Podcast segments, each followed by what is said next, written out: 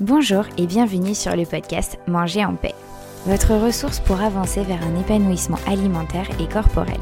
Je suis Charlène Béraud, diététicienne nutritionniste et hypnopraticienne. Je suis ici pour vous aider à retrouver une relation sereine avec votre alimentation et bienveillante avec votre assiette. Chaque semaine, je vous partage mon expérience, mes outils et mes conseils avec douceur et bonne humeur pour enfin vous réconcilier avec votre corps et votre assiette. C'est parti pour l'épisode du jour. Dites-moi, avez-vous déjà remarqué que notre culture occidentale insiste sur le fait qu'il est important de se montrer bienveillant envers les autres, nos amis, nos familles, nos collègues, nos voisins, mais jamais envers soi-même? C'est comme si face à nos erreurs et nos échecs, nous sommes toujours durs envers nous-mêmes, toujours intolérants. On se donnerait bien plus facilement une claque qu'un bras consolateur autour de nos épaules à tel point que cette idée de se réconforter soi-même semble un peu ridicule, non?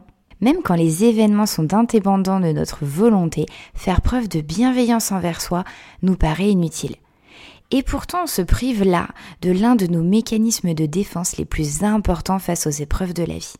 Et peut-être êtes-vous alors de vous dire, ok, très bien, et, c'est quoi avoir une attitude bienveillante envers soi-même? Dans un premier temps, c'est déjà commencer par arrêter de se juger constamment et de couper court aux commentaires intérieurs, durs, jugeants, critiques. Car à force d'avoir ces pensées intérieures si négatives envers nous-mêmes, on finit par les considérer comme normales et vraies. Je vous invite donc à commencer par prendre conscience du mal que vous font ces reproches intérieurs, de leur impact sur votre quotidien. Être bienveillant envers soi suppose en fait de mettre fin à cette guerre intérieure. C'est ça la première étape, c'est arrêter de se condamner sans cesse. La deuxième consiste à se réconforter à la place, de manière active comme on le ferait avec un proche.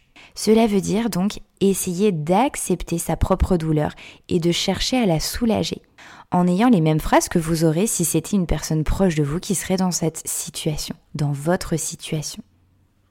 En se regardant soi et ses problèmes avec bienveillance, on calme et on apaise son esprit. C'est comme si on s'offrait un peu de chaleur au lieu du foie glacial des pensées négatives. On s'offrirait un petit peu de douceur, de sympathie dans ces moments difficiles, à partir de laquelle là, la vraie guérison peut enfin arriver, grâce à la bienveillance envers soi. Le pouvoir de la bienveillance envers soi n'est pas une simple idée farfelue qui permet de se sentir mieux sans rien changer au fait. La bienveillance envers soi est une réalité qui, pour apaiser notre propre souffrance, a recours à des fonctions qui appartiennent à un système de comportement maternel inné en fait. L'un des caractéristiques de ce système est notamment d'activer la production d'ocytocine. L'ocytocine, c'est une hormone d'amour, d'attachement. Elle a un rôle assez important dans les relations en fait euh, interpersonnelles. Des recherches ont notamment pu révéler qu'une élévation du niveau d'ocytocine se traduit par un sentiment assez accru de confiance, de calme, de sécurité et de générosité. Cela permet une attitude plus chaleureuse et compatissante envers soi-même. Notre organisme peut libérer de l'ocytocine dans diverses situations, comme faire des jeux entre amis, avec sa famille. On, peut libérer aussi de l'ocytocine par des contacts humains, quand on se prend dans les bras, par des câlins. L'allaitement est, aussi un, bon exemple de libération d'ocytocine.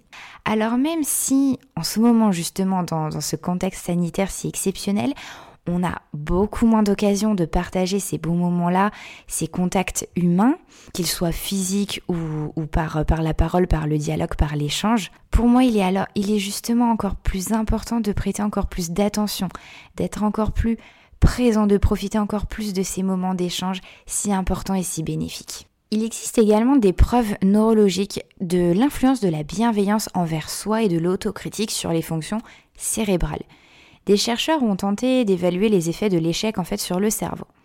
Pour ce faire, ils ont proposé à, des sujets qui avaient été installés dans un scanner plusieurs situations hypothétiques adduisant justement de tels sentiments.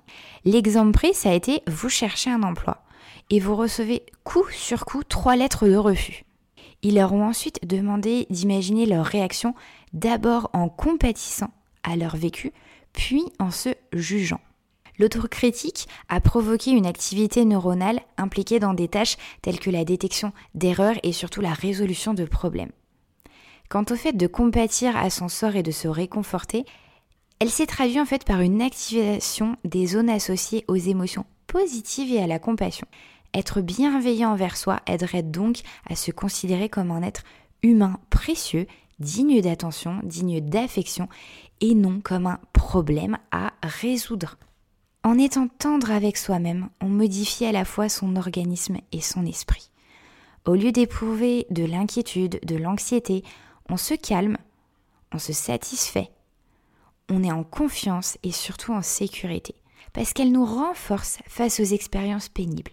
La bienveillance envers soi permet de ne plus réagir sous l'influence de la peur. Et une fois débarrassé de l'insécurité, il devient possible de poursuivre ses rêves avec la confiance nécessaire pour les réaliser. Voilà, j'espère que cet épisode vous aura appris peut-être deux ou trois petites choses et surtout à inviter la bienveillance dans votre vie. Maintenant, vous n'avez plus qu'à passer à l'action petit à petit à votre rythme pour inviter la bienveillance autour de vous.